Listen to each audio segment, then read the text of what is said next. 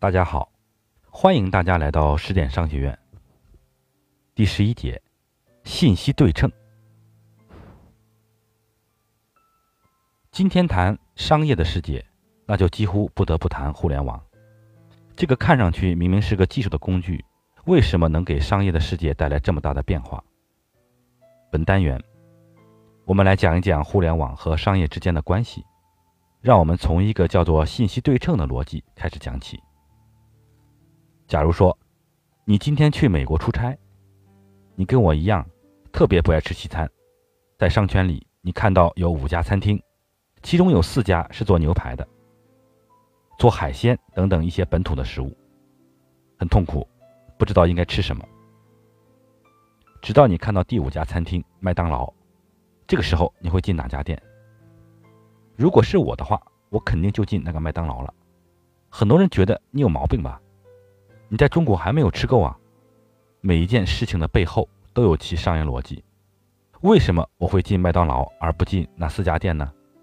那是因为，我只要在全球任何一家麦当劳餐厅吃过，我就知道它是什么样的口味，有什么样的品类。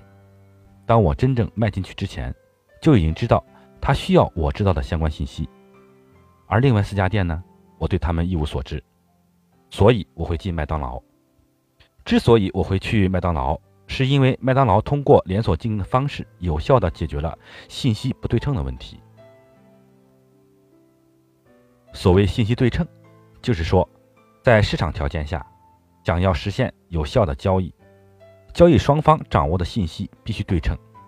信息如果不对称，掌握信息比较充分的人员，往往会处于比较有利的地位。比如，到美国去出差。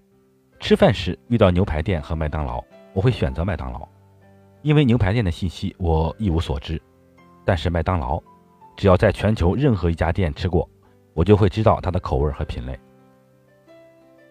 但有了大众点评后，我可以知道一些吃过的人的评价，这时我就有可能会走进这家牛排店，因为牛排店也开始信息对称了，我可以做出更理性的判断。新创品牌如何获得市场的认可？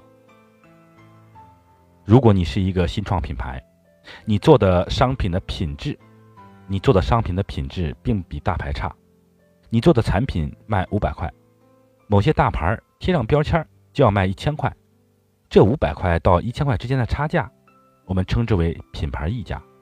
很多人愿意买大品牌的一千块的，是因为宁愿多花五百块，也要买一个有品质、有保障的。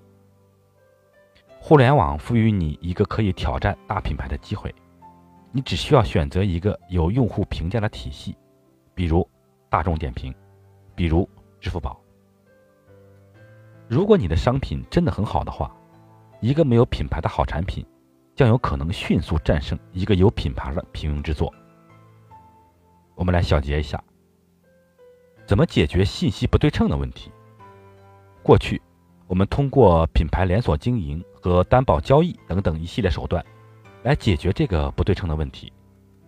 但是今天的互联网给我们提供了一个全新、高效率的让信息对称的手段，让创造这些手段的互联网公司以及善于利用这些手段的好产品，有机会以小胜大，获得消费者的认可。信息对称是互联网改变商业世界的。底层逻辑。